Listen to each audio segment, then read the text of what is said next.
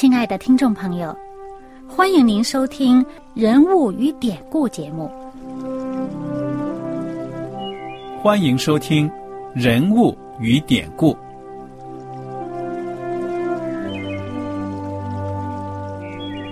听众朋友们，当你读圣经的时候，不知道有没有过这样的想法？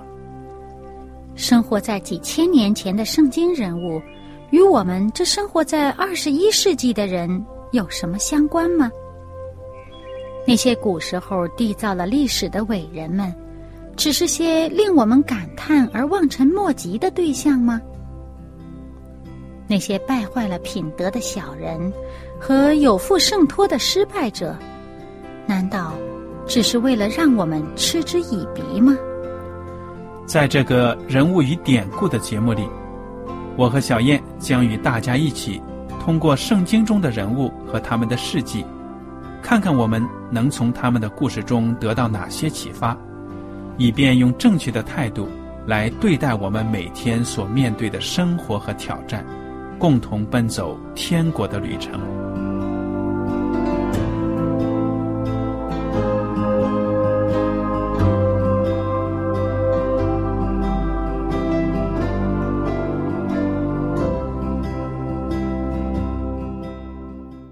听众朋友们，你们好，我是艾德，我是小燕，大家好，很高兴又能跟您坐在一起来研究圣经当中的人物与典故。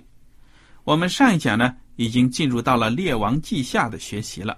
我们在《列王记下》的第一章看到呢，亚哈谢，也就是以色列的王呢，也死掉了，因为他呢不敬畏上帝，在自己病重的时候呢，反而派人呢去求问假神。那么上帝呢就惩罚他说：“你这个病呢好不了。”结果没多久呢，亚哈谢就死了。那么之后的这些故事呢，我们请小燕来分享一下。那么这个亚哈谢，我们知道呢，他是亚哈的儿子了。那么他这个儿子呢，跟这个亚哈一样，他是作恶太甚，而且呢，他还逼迫呃上帝的先知以利亚。那么当以利亚宣告上帝对他的这个呃判词的时候呢，嗯，他还想要把人家以利亚给杀害了，还是怎么样？那么但是呢，呃，最终他死掉了。可是继位的呢，是他的兄弟约兰。也就是亚哈的另一个儿子。那么这个儿子呢？这个圣经在这个嗯《列王记下》第三章一开始的时候呢，评价他说呢，说在犹大王约沙法十八年，呃，亚哈的儿子约兰在撒玛利亚登基，做了以色列王。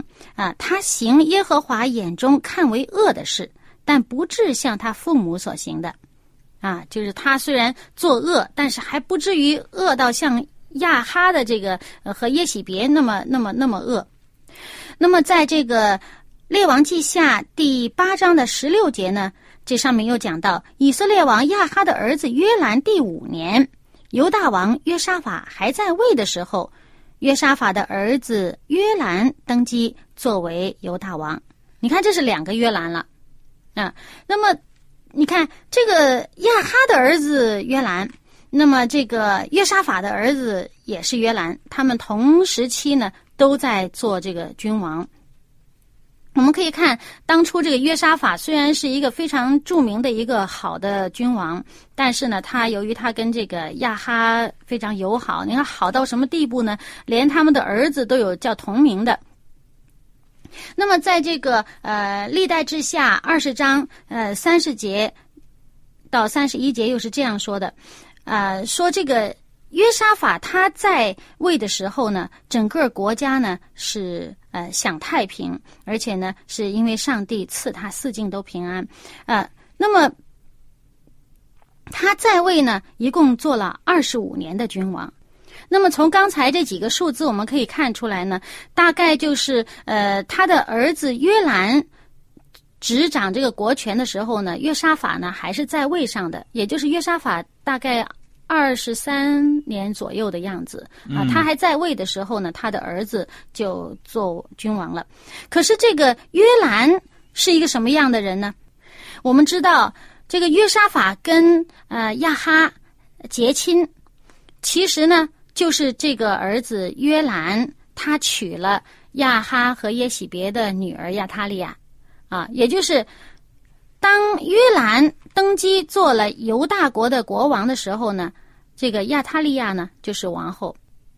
那由于啊，这个亚他利亚他来到了南国犹大，那么他把他母亲的这个邪恶的这个呃崇拜啊，这个宗教这些都带到了南国犹大来。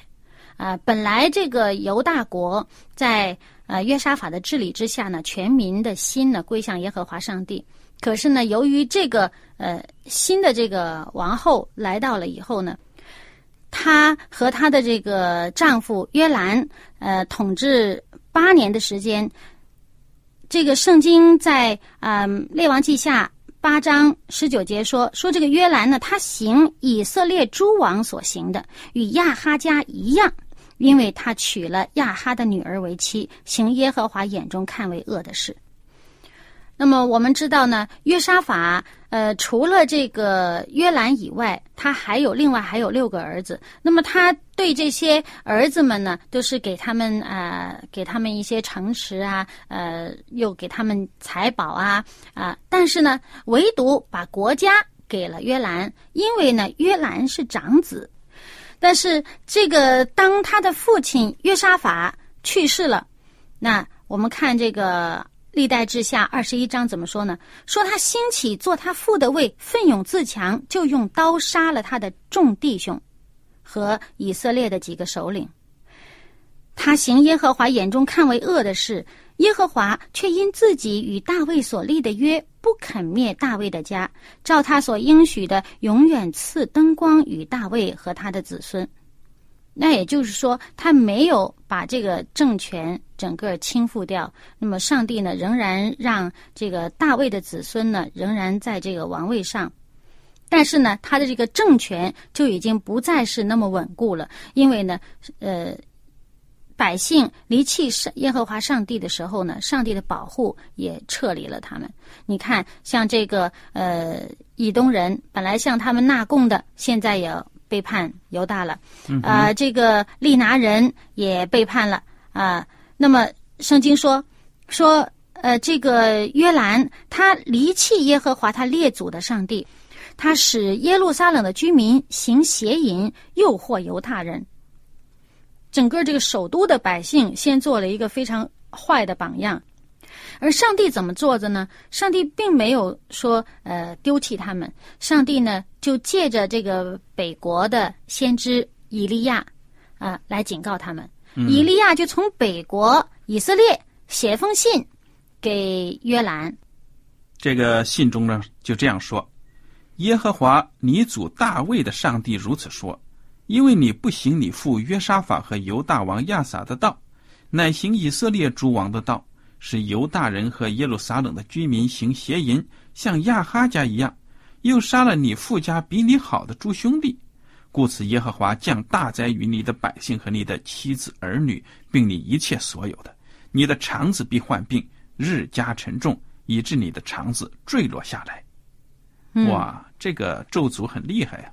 嗯，那么整个这个国家。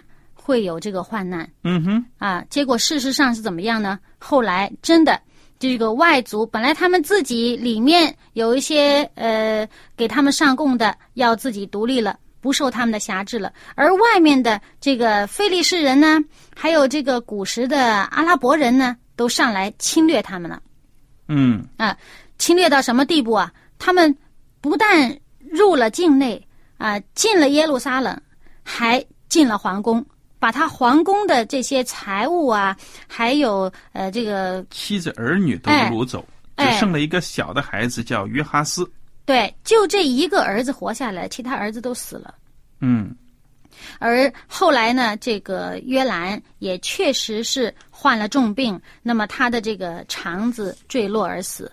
嗯嗯，那么你说他这个作为一个国王，那时候国家还存在，没有灭亡。而最后他自己死的时候呢，却完全没有好像呃这个君王死的这种百姓没有用君王的这种待遇对待他，嗯啊，他死了以后都不能葬在这个王陵里面，嗯，不得人心呢、对呀、我们就看到亚哈和耶喜比这个邪恶的这个政权的影响啊，在这个时期呢，呃，北国是亚哈的儿子约兰掌权啊、南国呢是他的呃女儿和女婿掌管南国。整个以色列的民族就在亚哈家族的这个祸害之下呢，就是呃偏斜了。嗯哼，他们这个呃信仰上的不说，这个道德呢就是极其败坏，而且他们的政权非常残忍。那么我们知道呢，呃，之前已经提到过，上帝已经向亚哈呃预言了，属亚哈的都要除灭，但是呢，没有马上清除掉他们。所以上帝呢是可以说有他的时间表的了。嗯每个人呢在世的日子都是定好的了。那就好像那个传道书说的，有建立的时候，也有毁灭的时候。当然呢，并不是说宿命论，而是说呢，我们自己的行为呢，对我们自己的一生结局呢，都是很有影响的。而且我觉得这里面呢，也看到上帝的怜悯。如果他正在作恶的时候啊、完全上帝没有给他这个悔改的机会呢，他马上就死了，他就一点机会也没有了，就完了。那么，但是呢，我们知道他虽然作恶，这几个皇帝，不管是时间短的，短到两年的，像亚哈谢，或者是时间长的十几年的，那他在作恶的时候呢，上帝总是派他的先知提醒他们、警告他们。他们坚持不改，之后恶贯满盈了，才就是结束了。嗯嗯所以，上帝其实给他们机会，也是希望他们悔改，因为毕竟呢，他们是带领着整个一个国家，啊、他们影响着整个一个民族。嗯哼，那么，我们就看到呢，在这个时期呢，呃，最著名的上帝的仆人，这个以利亚、以利沙的工作。那，么，我们看《列王记下》第二章。嗯，这个《列王记下》第二章呢，一开始就说耶和华要用旋风接以利亚升天。那么我们也不知道以利亚他究竟呢活了多长时间，圣经呢好像没有讲的具体的数字给我们听。那么以利亚呢，他是没有见到死亡，没有尝到死亡呢，就直接升天的。嗯，这是一个非常有意义的一个人物，一个事件。嗯，那么其实没有见死亡就直接升天的，呃，在他之前就只有洪水之前的一个呃，以诺，嗯。对了，好，我们看到呢，上帝要接以利亚升天，其实呢，以利亚的一些徒弟呢，好像已经感觉到了，而且呢，在这个时候最出名的徒弟呢，就是以利沙了。嗯。那么在这个以利亚要升天之前，上帝要让他有一些的工作，有很多的工作要让他做啊，让让他完成这些事情，就是他要有这个接班人啊。那么我们知道他之前逃避呃这个耶喜别的追杀，他跑跑跑跑到跑得很远的地方，躲在山洞里面。后来上帝说：“你回去，你回去，我有事情给你做啊！你要去高啊三个人，嗯哼，对吧？那么当时他讲的，你要去高三个人，这三个人他第一个先去高的就是以丽莎，就是要把这个呃作为上帝先知，在北国这个败坏的国度里面宣讲上帝的道，呃，引领百姓回归上帝的这个责任啊、这个使命要交托给下面的呃下一任的下一代的这个年轻人，这个伊丽莎。嗯那么另外要高一个人是耶户，那么那个耶户还有这个耶户呢，就是他们北国的一个将来要剿灭亚哈的这个政权的这么一个统治者。那么此外呢，还要高一个敌国的人。那么这个敌国的人呢，是亚兰国的国君。那么上帝借着这个亚兰国来惩戒他百姓的这个悖逆。那么，至于这个敌国的国君和呃以色列的这个耶户这个两个君王呢，我们圣经上记载呢，就不是以利亚亲手去高的，而是啊、由他的这个接班人以利沙去高的。嗯那么现在呢，以利亚怎么样使这个以丽莎能够呃可以胜任了他的这个接班人的这个工作呢？他要带领以丽莎与上帝建立这种更密切的这种关系。我们看他是怎么做的。嗯，好了，那么伊丽莎和以利亚当然是关系非常亲密了。伊丽莎是徒弟，以利亚是师傅。那么这个以利亚呢，他在临走之前，临离开世上之前呢，他要去呃几个地方，那些地方呢，呃都是呃当时设有这个先知培训的地方，就先知学徒啊这些培训的地方。呃，因为呢，在北国本身是已经拜偶像的，已经这个国家都败坏了，百姓都。呃，离弃耶和华上帝，但是呢，耶和华上帝呢，一直都没有离弃他们，一直都有那个上帝中心的仆人呢，在这个呃几个地方集中在几个地方，他们受教育啊，他们领受上帝的这个教导啊，啊、是预备他们呢，要向这个百姓呃传讲上帝的道的。而这个属于我们现在说呢，用现在的话讲，就可能是啊、呃这个先知学校这样的。嗯，那么集中在几个地方。那么这个以利亚他在离开这世上之前呢，他要去那几个地方去兼顾他们啊，帮助他们呢，他要先都走一圈这样的。那么他去那些地方呢，啊、这个以利沙就跟着去。嗯哼，啊那艾德跟我们讲讲。好，这两个人呢就走到了这个约旦河了。这个河上呢没有桥，也没有船，怎么过河呢？只见这个以利亚呢将自己的外衣脱下来卷起来，就击打这个水面。哇！当时这个约旦河呢就左右分开，以利亚和以利沙呢就从这个分开的这个河当中走过去，是走在干地上的。那么你说这个神迹多么的了不起啊！让我们看再一次的看到了以约旦利亚河水分开啊。对了，借着上帝的大能所行的神迹了。过了河之后呢，以利亚对以丽莎说：“我未曾被接去离开你，你要我为你做什么，只管求我。”以利亚说：“这个以丽莎说，愿感动你的灵加倍的感动我。”以利亚说：“你所求的难得，虽然如此，我被接去离开你的时候，你若看见我，就必得着；不然，必得不着了。”你哇说他信心很大啊。对呀他求加倍的灵感动他。其实我们呃在这里呢就想到，因为呃如果这个以利沙作为以利亚的继承人哈，那我们知道，如果在属世的他是这个呃继承。呃，家族或者继承产业的这个长子的身份的话呢，他是得双份的产业。嗯哼，啊，这个以利沙呢，在这里他就敢求，他说：“我求感动你的灵赐给我呢，也是双份的。嗯，”其实我想他在这里，嗯、应该不是呃想要说是超过以利亚啊，嗯他应该是就是说他希望。他能够有双份的这个上帝的祝福和能力呢，去服务这个世人，服务这些上帝的百姓。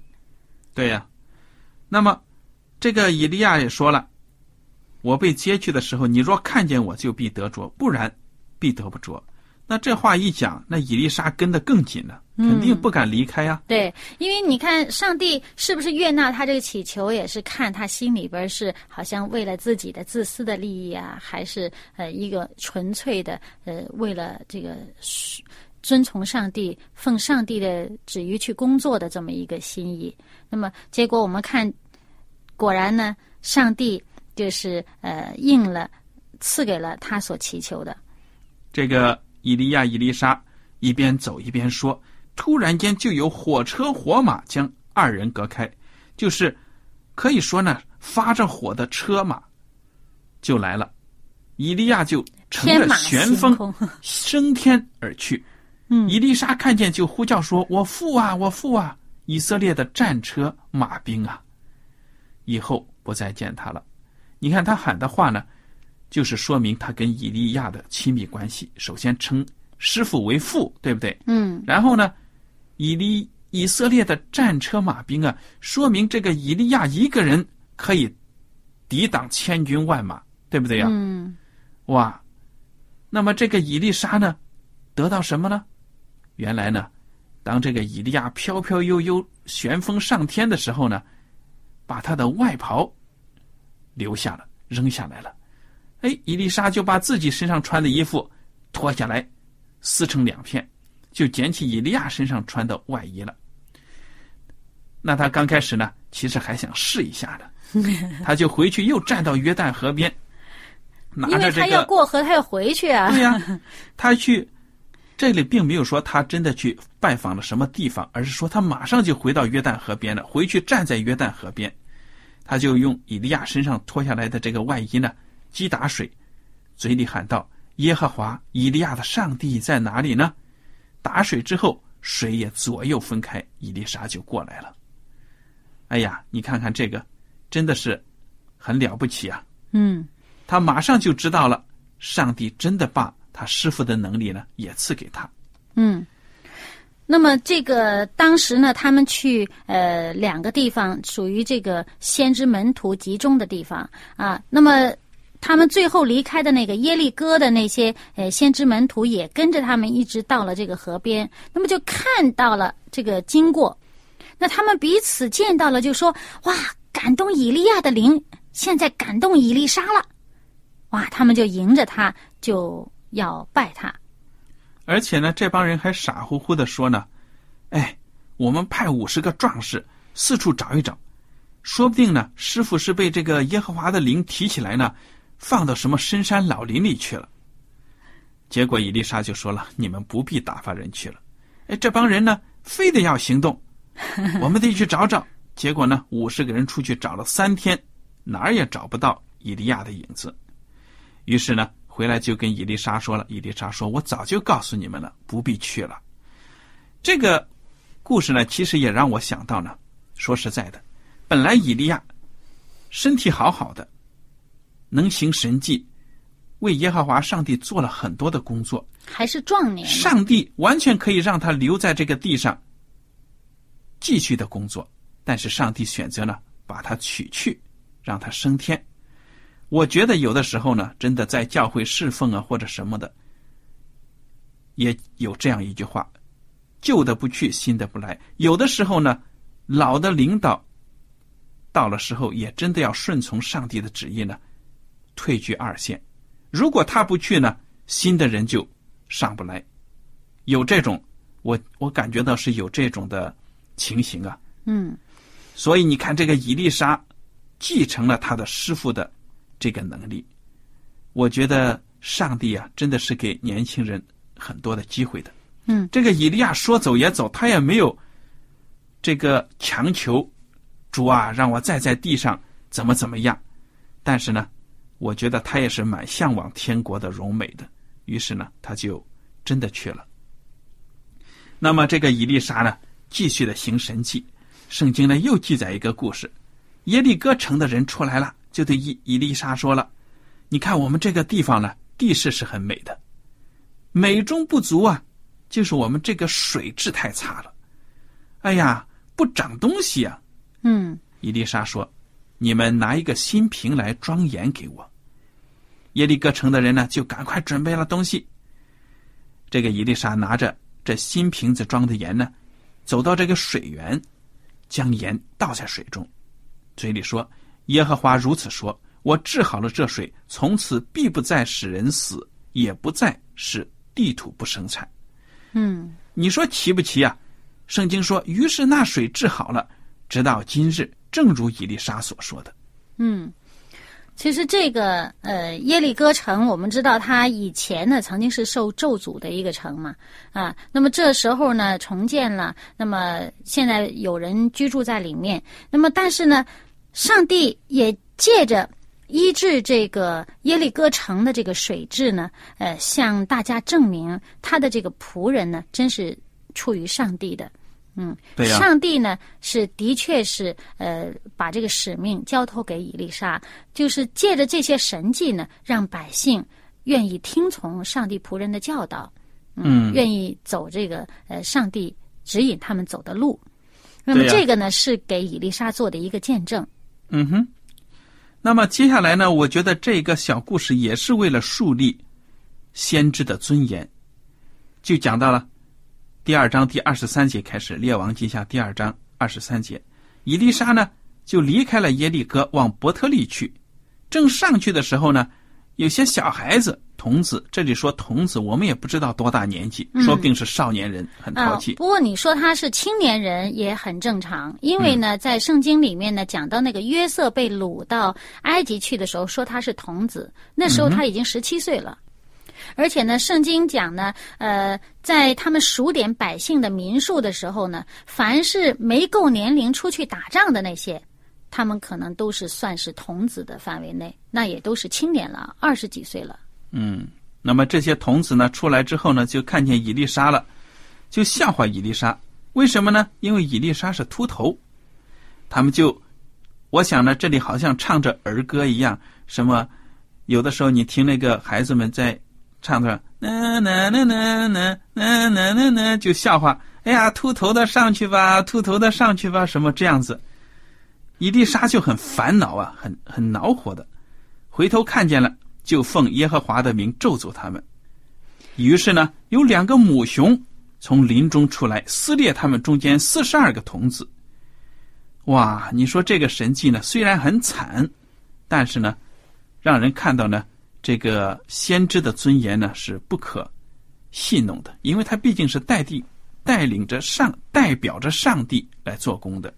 我相信呢，因为他这个圣经上面写的简单啊，我相信呢，不只是这么简单的一件事。如果是不懂事的小孩子，左右手分不清楚，或者说他不懂得分辨善恶，他说这些话的话，上帝不会这么严厉的，呃，不至于啊，这么严厉的那个制裁他们，因为制裁他没有多大效果啊。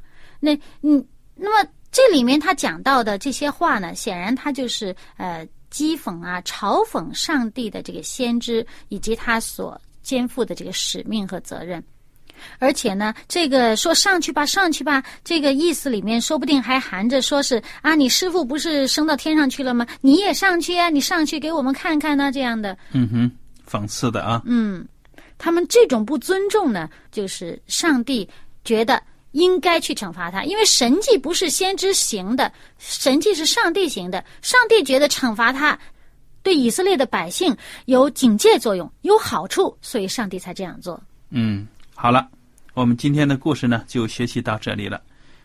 我们非常感谢大家今天的收听，愿上帝赐福你们。我们下次节目呢再会。再会。喜欢今天的节目吗？